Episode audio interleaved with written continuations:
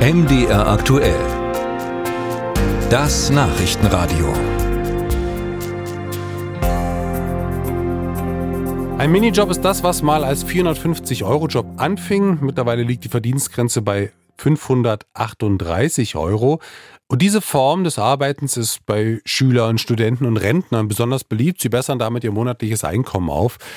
Aber es gibt auch Menschen, die dauerhaft als Minijobber arbeiten und genau das kann problematisch werden. In der Frankfurter Allgemeinen Zeitung hat sich der Präsident des Bundessozialgerichts, das ist Rainer Schlegel, sogar dafür ausgesprochen, Minijobs gänzlich abzuschaffen.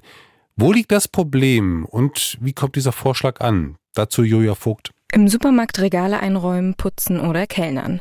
Es gibt viele verschiedene Minijobs. Dabei können Minijobber entscheiden, ob sie in die gesetzliche Rentenversicherung einzahlen möchten oder nicht. Viele machen das nicht, damit sie am Ende des Monats mehr Geld auf dem Konto haben. Aber das wirkt sich im Alter auf die Rente aus und belastet zukünftige Generationen, sagt der Präsident des Bundessozialgerichts Rainer Schlegel. Denn derjenige, der keine ausreichende Rente aus eigener Erwerbstätigkeit erworben hat, ist in aller Regel auf die Grundsicherung im Alter angewiesen. Dazu kommt, wer nur einen Minijob hat und nicht in die Rentenversicherung einzahlt, verzichtet nicht nur auf eine höhere Rente, erklärt Katja Braubach von der Deutschen Rentenversicherung. Sondern man hat auch keinen Schutz im Fall der Erwerbsminderung. Das heißt, wenn man dann schwer erkrankt und nicht mehr arbeiten kann, bekommt man keine Erwerbsminderungsrente. Laut Rainer Schlegel ist aber nicht nur die Rente das Problem.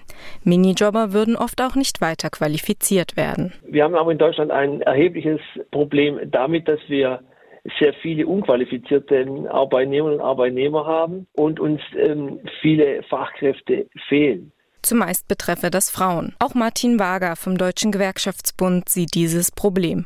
Die äh, Arbeitsmarktseite, es ist sehr, sehr gut wissenschaftlich belegt, dass äh, die Minijobs da nachteilige Effekte haben, weil sie Menschen ausbremsen darin, ihre Erwerbswünsche zu realisieren, also mehr Stunden pro Woche zu arbeiten, gerade auch für Frauen kann das äh, sich sehr langfristig auch nachteilig auf die äh, Arbeitsperspektiven auswirken. Natürlich gibt es aber auch Kritik an der Idee, Minijobs abzuschaffen. So sagt Sandra Warden von der DEHOGA. Wer schematisch die Abschaffung der Minijobs fordert, äh, schaut tatsächlich sehr isoliert nur auf Abgabenfragen.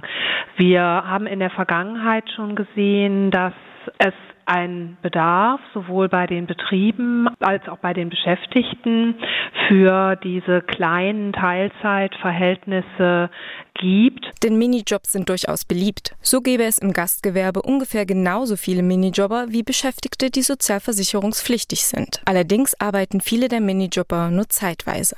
Derzeit arbeiten 3,1 Millionen Menschen im Einzelhandel, sagt Steven Hake vom Handelsverband. 800.000 davon sind Minijobber. Das hat vor allem den Hintergrund, dass wir eben äh, ganz spezifische branchentypische Stoßzeiten abdecken müssen, beispielsweise an den Mittagen oder äh, abends. Insofern erfüllen äh, Minijobber äh, eine ganz äh, wichtige Rolle für den Einzelhandel. In Mitteldeutschland gab es, laut Zahlen der Bundesagentur für Arbeit, im Juni 2023 mehr als 445.000 Minijobber. Die meisten davon in Sachsen.